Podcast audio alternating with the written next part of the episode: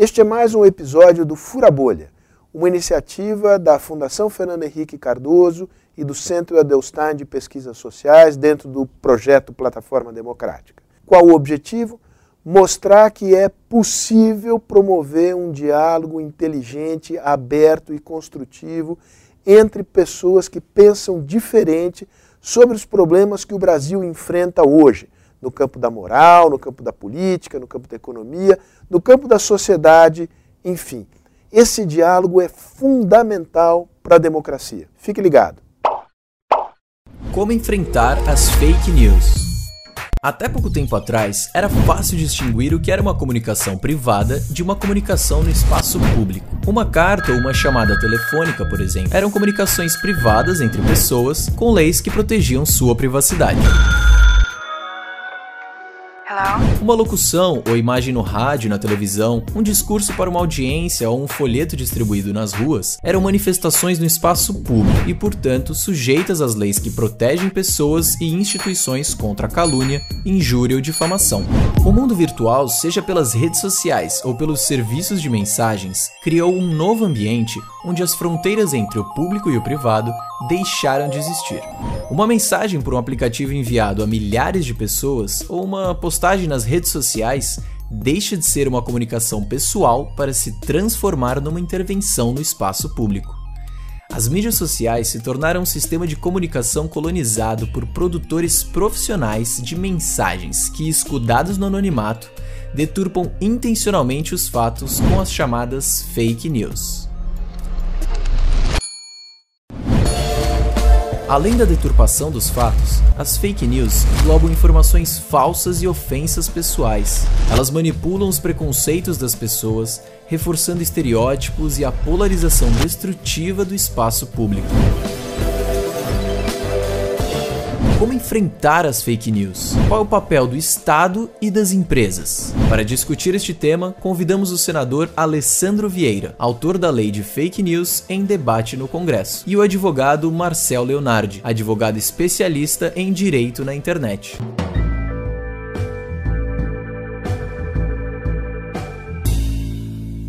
Senador, acho que eu queria então começar aqui a nossa conversa perguntando, né? É realmente necessário ter mais regulação sobre a internet? Alguns entendem como censura. Como o senhor vê isso? Sim, é necessário ter regulação sobre o uso da internet, particularmente em alguns pontos que o nosso marco civil da internet não tocou e que a evolução naturalmente mostrou que era necessário tocar. A responsabilização das plataformas no tocante a, a desestimular a prática da desinformação, da fake news e a prática de crimes. Porque a gente fala muito de desinformação, fala muito de fake news, mas você também tem o uso das redes sociais para a prática de diversos crimes, notadamente crimes patrimoniais. Então, quando a gente começa essa discussão uh, de regulação, ainda 2019, o foco está em ferramentas que são utilizadas maciçamente por essas quadrilhas, e as que praticam desinformação são tão quadrilhas quanto as outras que roubam dinheiro. As quadrilhas usam ferramentas específicas para fazer com que aquela rede social, enfim, aquele portal seja utilizado como um veículo para cometimento de crime. Basicamente, ele conseguiu, no texto que foi aprovado no Senado, restringir a discussão a esses pontos, com enorme resistência das plataformas, que não queriam ter nenhum tipo de regulação. Mas, essencialmente, o que a gente faz é desestimular contas inautênticas, é, robôs não identificados, patrocínio não identificado, um comportamento inautêntico, aquelas redes de robôs que você tem articuladas, cobrar transparência das plataformas no tocante ao seu serviço de moderação e alguma coisa referente ali a serviço de mensageria, apenas porque o serviço de mensageria, e a gente não pode fugir dessa realidade, vem sendo transformado em uma rede social tipo mural. O que era uma troca privada de mensagens, hoje, por conta, seja das funcionalidades próprias, como é o caso do Telegram, seja por conta de, de patches que você vai anexando ali a outros que não tem essa funcionalidade, você transforma aquela rede social que seria privada em uma ferramenta tipo mural, comunicação de massa, e, e com propriedades de, de invulnerabilidade, de sigilo, que são incompatíveis com a comunicação de massa.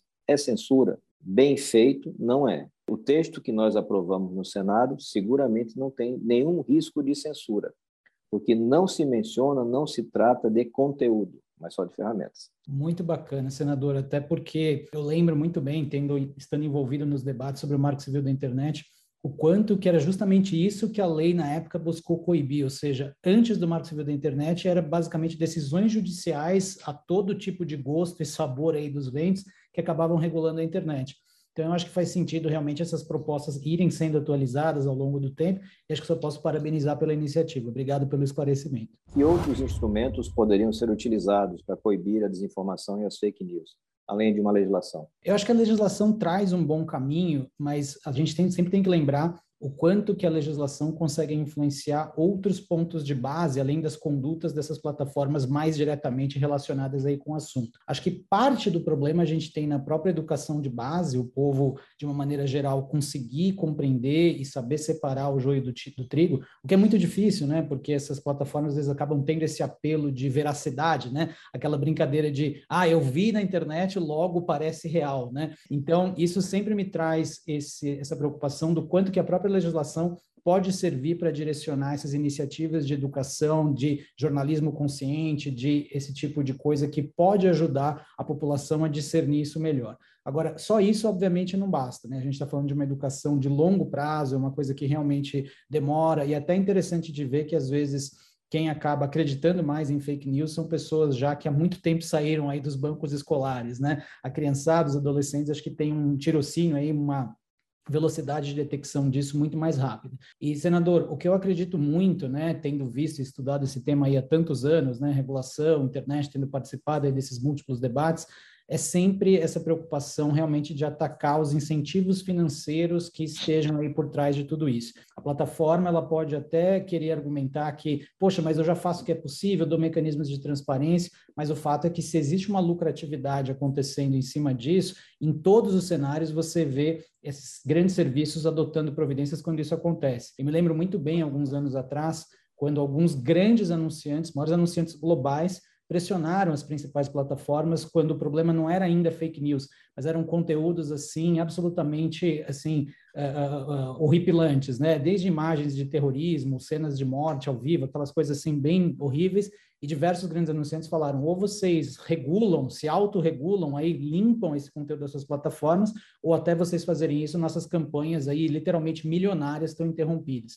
Então, essa abordagem de follow the money, essa ideia de seguir o dinheiro, de fazer esse estrangulamento de um incentivo financeiro, é uma coisa que eu acredito bastante como instrumento de regulação. Sem dúvida. É, passa muito por entender a lógica das redes. Né? Você não tem como regular ou como legislar alguma coisa que você não entende. Você não consegue compreender quais são os incentivos que existem ali, qual é a lógica do negócio, onde é que está o lucro da própria plataforma e daqueles que interagem através dela. É, e realmente você tem razão, é, é desmonetizar é claramente um bom caminho. E aproveitando esse gancho, acho que eu puxo uma pergunta. Eu percebo muito, às vezes, a dificuldade de compreensão de o quão complexo é o trabalho legislativo. E como que, então, você responderia, senador, aos que criticam o projeto de lei, essa iniciativa da sua autoria, e alegam que isso coloca em risco a privacidade, a liberdade de expressão, concentra muitos poderes aí na mão do Estado, essa coisa toda? Ler o projeto é o melhor remédio. É, a gente visualizou agora, nessa reta final de campanha das plataformas contra a votação na Câmara dos Deputados, algo que foi feito de forma mais velada lá em 2019. Você tinha as próprias plataformas, notadamente a hoje chamada Meta, divulgando vídeos de desinformação sobre o projeto. E vários é, indivíduos, influencers, é, estimulados financeiramente ou não pelas plataformas, espalhando desinformação sobre o tema. É, acho que essa é a primeira etapa explicar para as pessoas, né? explicar para as pessoas que se você não legislar o fato, as situações vão ser reguladas pela justiça. E a justiça não para para fazer audiência pública uma, duas, três, sessenta. É, esse tema específico foi objeto, seguramente, de mais de duas centenas de reuniões no Congresso Nacional. Acredito que todos os especialistas, a imensa maioria dos especialistas brasileiros e vários de fora do Brasil foram ouvidos. Todas as plataformas, todas as entidades da sociedade civil organizada foram ouvidas. E se compôs um texto que tenta agregar isso tudo. Na minha visão, democraticamente falando, sempre vai ser uma solução melhor do que uma decisão judicial, especialmente decisões monocráticas, ou seja, que não são submetidas ao colegiado e que podem ter um impacto gigantesco. A suspensão de um serviço do tamanho do WhatsApp, por exemplo, vai impactar a vida de milhões de pessoas que têm ali, de alguma forma, direto indiretamente, seu sustento. Então, é, legislar é muito importante. Entender que legislação é construção de acordo. Eu preciso de maioria para ter uma boa ideia aprovada, eu preciso de maioria para evitar uma má ideia aprovada. E esse jogo é um jogo de composição. Então, a gente tem é, é, camadas severas de desinformação estruturadamente empregada contra o projeto. Em 2019, no interior aqui do meu Sergipe, as pessoas recebiam por disparo do WhatsApp vídeos do Olavo de Carvalho, falando mal do senador que estava apresentando aquela proposta, com teorias conspiratórias absolutamente incompatíveis com o texto. Mas não é, e é, é até triste falar isso, não é uma prerrogativa desses agentes tradicionais de desinformação. A gente teve muita gente séria, qualificada, que deu opiniões no primeiro momento sem ler o texto, baseado na notícia, baseado no comentário porque em nenhum momento da sua tramitação no Senado esse projeto cuidou de conteúdo. Nenhum momento, nenhum momento. Então, a imensa maioria dos ataques era puramente baseada em desinformação. Estamos tentando censurar o conteúdo. Era o contrário. A gente está tentando regular as ferramentas e garantir para o usuário o direito de exercer sua liberdade de expressão com responsabilidade, identificado, e evitar a moderação direcionada não transparente das plataformas, que também é um problema. Mas a primeira coisa é muita conversa, muito diálogo, muita tolerância, e as pessoas cada vez mais entenderem a importância desse tipo de legislação. A desinformação mata. Ela não faz só as pessoas votarem mal ou comprar bobagem na internet. Esse projeto é um pedaço de solução. Uma coisa que é interessante é que, às vezes, esse antagonismo vem um pouco da falta de compreensão, principalmente do pessoal, às vezes, da área jurídica, da onde eu venho, inclusive, de achar que o legislativo é o judiciário, né? Que você precisa se opor à ideia, que você precisa derrotar o projeto, que você precisa destruir o opositor, quando na verdade está muito mais próximo de uma arbitragem, de uma composição amistosa. Sim. É justamente essa construção toda que precisa ser feita de entender quais são os, os pontos comuns, o que, que vai ter divergência e eventualmente vai a plenário, vai à votação e o que quer que seja. Você concorda que as redes sociais, os aplicativos de mensagem não devem permitir contas inautênticas ou contas automatizadas não identificadas. A lei brasileira, ela obviamente reconhece a possibilidade de você usar pseudônimos, de você eventualmente não estar identificado no sentido eu falar online por trás de um apelido e não necessariamente por meio do meu Marcel Leonardo, eu plenamente identificado. Mas tem muita gente que confunde o uso de pseudônimo com anonimização. E todo mundo usa pseudônimos online, até para proteger a própria privacidade, o que não significa que essa pessoa seja impossível de ser identificada. Né? Os respectivos provedores, sejam de conexão, seja de aplicação, vão ter os cadastros que funcionam. Então, como o objetivo é justamente esse, puxa, eu quero evitar que fontes absolutamente não identificáveis, né, possam aí ficar disparando informações, ainda mais esse modelo automatizado, eu acho que isso é uma coisa que, às vezes, se a gente até der um passo atrás, vai ver o quão óbvio é que isso não deve ser tolerado. É só olhar as mensagens tradicionais aí de spam, desde o e-mail, hoje nos aplicativos, todo dia chega alguém oferecendo aí incríveis oportunidades de emprego, sabe-se lá da onde, ou contatos de produtos que não existem. E da onde vem isso? Vem de contas automatizadas, que obviamente não tem nenhum tipo de identificação. Então, o cidadão médio meio que já vê isso acontecendo, mas acho que não tem, às vezes, a dimensão do quanto essas ferramentas são utilizadas para, em larguíssima escala, né, disseminar esse tipo de desinformação. E é um pouco aquele mantra, né? Água, água mole em pedra dura, né? Vai batendo, vai batendo, chega uma hora em que as pessoas começam a acreditar que, poxa, mas não é possível, circulou isso por tantos grupos, olha, eu vi, será que não é? Na dúvida, etc, etc. Então, acho que um primeiro passo é justamente isso. Olha, poxa, existe um sinal claro de uso indevido aí automatizado aí de serviços que não tem como rastrear, não tem de onde vir. Acho que a grande dificuldade, senador, é o que medidas técnicas que de fato existem para impedir isso e separar o automatizado identificado, por exemplo, uma empresa que queira fazer uma grande iniciativa de marketing, que vai empregar ferramentas automatizadas, ou mesmo um chatbot normal, versus o não identificado. Então, pode ser que às vezes exista um pouco de ruído nesse aspecto, ah, mas onde que eu traço a linha, cadê os aspectos técnicos? Mas, como a gente sempre sabe, isso é uma questão de ponderação e não de proibir aquela coisa, né? Então, acho que aqui é uma iniciativa super positiva. Sobre as contas inautênticas, acho que aí existe sempre essa preocupação, e acho que o pessoal na época trouxe esses argumentos né, para o Senado e tudo mais, o quanto que o inautêntico não poderia, por exemplo, pegar um humorista, uma sátira, uma coisa assim, para dizer, poxa, mas é uma pessoa fazendo isso. Mas, ao mesmo tempo, de novo, acho que falta um pouco de bom senso. Ninguém associaria a ideia de inautêntico quando você está justamente demonstrando aquela paródia, aquela piada, aquela coisa assim. Isso não se confunde com se querer passar por alguém, coisas desse tipo, que, de novo, você entra no campo do estelionato, da falsidade ideológica, de N outros cenários. Então, eu sou favorável a essas iniciativas e a minha única preocupação é o quão implementáveis elas são do ponto de vista técnico. Como o projeto se direciona para essas grandes plataformas, esses grandes players, a gente sabe que tecnologia e desenvolvimento eles conseguem ter. Então, é muito mais uma questão de querer versus conseguir, né? Então, acho que a gente entra um pouco nesse, nesse debate. Uma coisa que eu acho super importante é reforçar isso, né? Que às vezes as pessoas imaginam que o, o, o pseudônimo ele é proibido e nunca foi essa a intenção do projeto. Acho que as pessoas confundem quando bate o olho em não identificado, imagina que automaticamente todo mundo agora tem que apresentar RG e CPF para usar a internet e aplicativo. E não é disso que a gente está falando. A gente está falando de identificabilidade, né? A possibilidade de alguém eventualmente vir a ser uh, identificado, localizado para responder pelos seus atos e se isso não pode acontecer, que a conta então não seja utilizada. Acho que isso é uma questão de, acho que como você mesmo disse, né? O pessoal lê e entender o projeto versus, né, fazer o drama em cima do que não, não compreenderam. É a primeira etapa, ler e entender. A gente, inclusive, fez questão, e o texto final que saiu do Senado veio expressamente, é, esclarecendo que isso não é aplicável a pseudônimos, a, a, a sátiras, a, a de cunho artístico, é, não é nada disso que a gente quer fazer. Acho que, para aquele que teve boa, boa fé e boa vontade, isso ficou bastante claro. E é importante entender, aí, sob o ponto de vista jurídico, é uma derivação natural da, da, do que está na Constituição. Né? Todo mundo tem liberdade de expressão, mas é vedado o anonimato justamente para que aquela pessoa que, supostamente usando liberdade de expressão, comete crimes, ela possa ser responsabilizada. Da forma como está a arquitetura hoje, isso muitas vezes é inviável. E a gente tem que encontrar uma construção que seja harmoniosa, que seja, que seja virtuosa. Senador, a gente sabe que o Marco Civil da Internet já traz regras sobre a isenção de responsabilidade das plataformas relativas a esse conteúdo que os usuários publicam.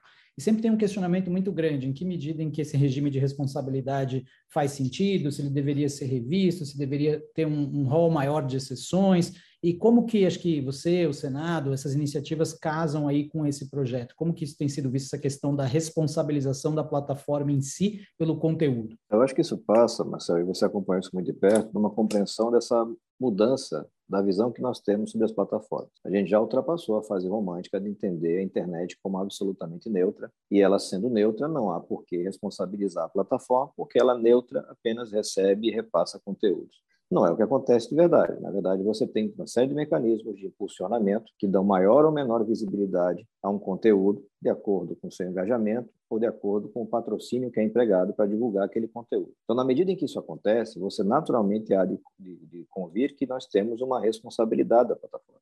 Ela não é mais neutra com relação àquele conteúdo. Ela incentiva e difunde a produção de determinados conteúdos. E, infelizmente, muitos deles são conteúdos desinformativos. Isso tem que ser tratado.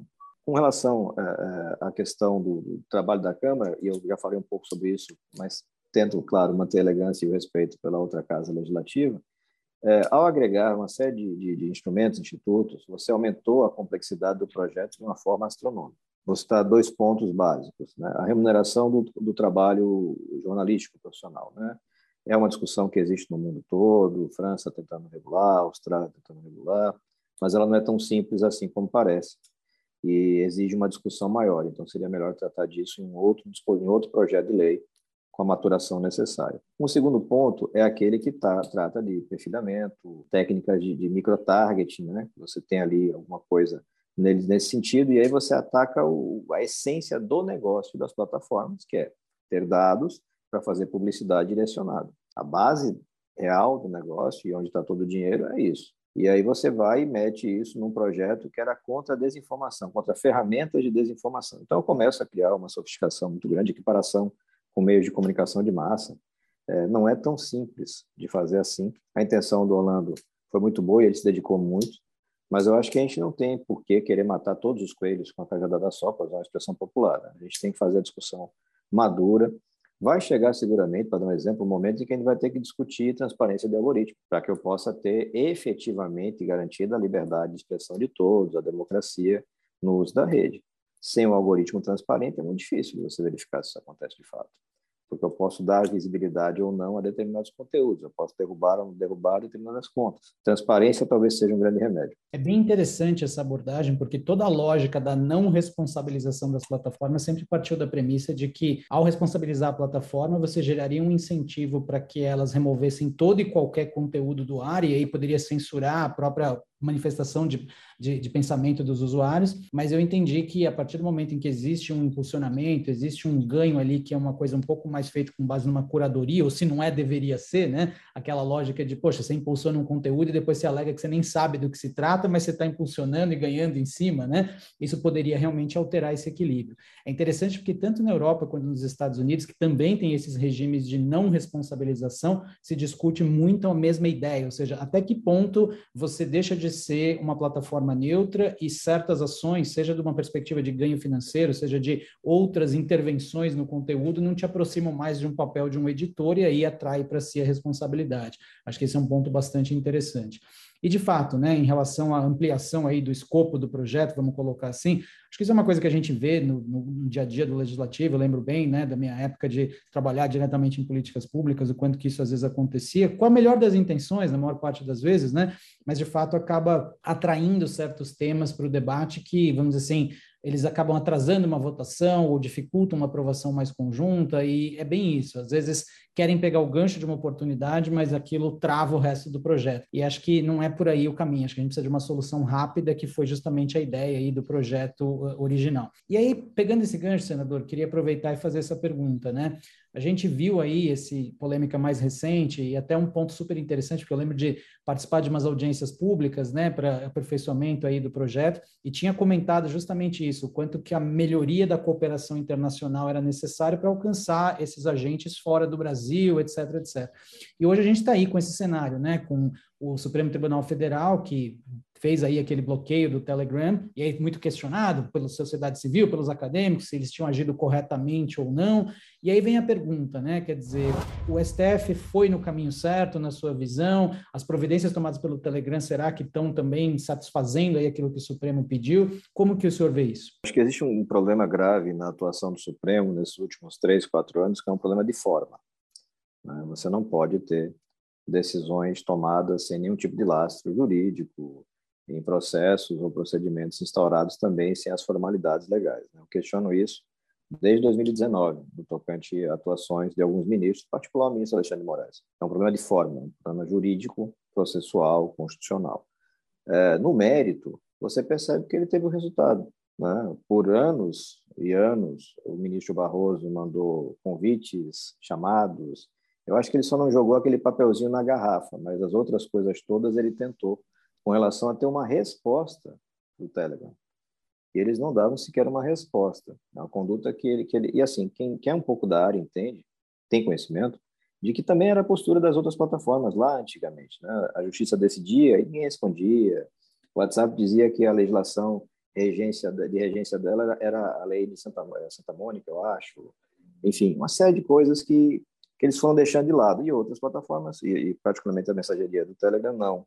E aí o ministro dá uma decisão draconiana e instantaneamente brotam representantes da empresa, compromissos de combate à desinformação, derrubada de rede de desinformação. Então, é, é um problema é, você ter que lidar com situações é, reais com desvios jurídicos. Isso é sempre muito negativo, porque desvio jurídico é um troço que um dia você está concordando e achando bonito, mas ele pode se voltar contra você. Então, acho que existe uma falha grande. Nós apresentamos um projeto, ele chegou a ser, esse ano, apresentamos um novo projeto, muito pequenininho. Ele foi incorporado pelo Orlando é, no projeto lá na Câmara, que tratava da mensageria é, e das plataformas em geral, mas cuidava da mensageria, exigindo a representação local. Não faz sentido pedir servidor aqui, aquelas coisas todas, não, mas representação com poderes para responder à justiça é necessário que se tenha uma gradação de ações que o Estado pode adotar para ter aquele resultado, advertência, multa, suspensão por períodos é, progressivos e até o cancelamento, do, o banimento do serviço. E essas medidas mais graves, todas elas é, condicionadas à aceitação do órgão judicial é, colegiado. Então, é um, é um, texto de lei muito pequeno, muito singelo, e agora, com, com esse atraso lá de tramitação, talvez seja interessante colocar esse para andar, para que o juiz possa decidir com base numa legislação. Então, acho que o Supremo Tribunal Federal, no mérito, acerta nessa, nessa, nessa oportunidade, mas na forma erra demais. E não é a primeira vez. Né? Nós temos realmente ministros que, que vêm adotando uma inventividade, uma criatividade nas suas decisões que é incompatível com o bom direito. É incompatível com a Constituição brasileira.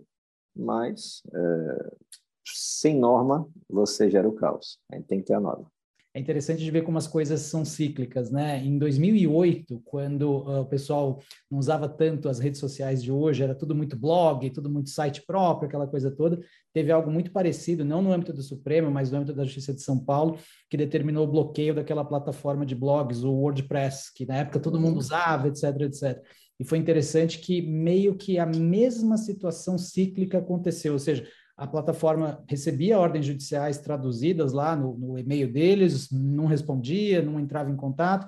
Na primeira ordem de bloqueio, aí de repente resolveu tomar providências, etc, etc. E é uma tristeza porque que mensagem isso acaba passando, né? Bloqueios funcionam, né? No contexto de forçar uma empresa estrangeira sem representação local a tomar providências, se é que ela se importa com esse mercado. Se ela não se importa com o mercado brasileiro, daí ela vai ser bloqueada e não vai achar ruim, né? Mas é um ponto interessante porque acho que esses exemplos que vão se repetindo ao longo dos anos mostram como a gente precisa realmente de soluções mais concretas para resolver tudo isso. Muito interessante. Qual a sua opinião, Marcelo, sobre essa proposta dos aplicativos de mensagens oferecerem aos usuários a possibilidade de aceitar ou não a inclusão em grupos de mensagens e listas de transmissão. A coisa interessante é como que isso não já foi projetado, né, desde o início nesses aplicativos, né, porque sempre foi uma coisa meio intrusiva, né, essa ideia de você magicamente ser inserido ali num grupo e de repente passar a receber as mensagens, eventualmente você começa a estar incluído e, e fica ali sujeito a uma série de coisas, né. É bem diferente de uma mensagem comercial, por exemplo, que pode ser um produto de seu interesse, alguma coisa que é normal, né? Alguém abre um negócio novo, fala, olha, agora agora existe aqui a pizzaria no seu bairro, agora existe tal coisa. Aí você recebe aquela mensagem, fala, poxa, não quero opt-out e tal. Outra coisa é você magicamente aí aparecer num grupo de discussão em que os demais participantes já têm acesso ao seu número de telefone, mesmo que não sejam seus contatos, né? E tudo isso vai. Então, eu, é claro que, é, de certa maneira, não é nem a questão de oferecer a possibilidade, né? A gente fala muito em tecnologia de informação da importância dos defaults, né? O quanto que a maioria dos usuários dificilmente altera as configurações padrão, dificilmente mexe ali nos seus sistemas e tal. E no meu modo de ver, assim, a ideia de você ter isso como padrão é, sempre deveria ter sido, né? E, inclusive, é uma das exigências que passa a existir com a lei de proteção de dados, todo aquele cenário de você respeitar a privacidade desde a concepção, etc, etc. Então, assim, eu não diria nem que é uma proposta, né? É quase que um dever de agora, vamos dizer assim, tentar projetar os seus sistemas, os seus serviços para que eles funcionem dessa, dessa maneira. Sem dúvida. Né? Passa pela proteção, você não pode jogar todo esse ônus de cuidado no usuário. Né? Você tem que ter a plataforma, enfim, o serviço de mensageria é, ativo nesse processo de proteção do usuário e de garantir uma experiência de uso que seja saudável. Então, acho que é, é, é sim uma, uma excelente iniciativa.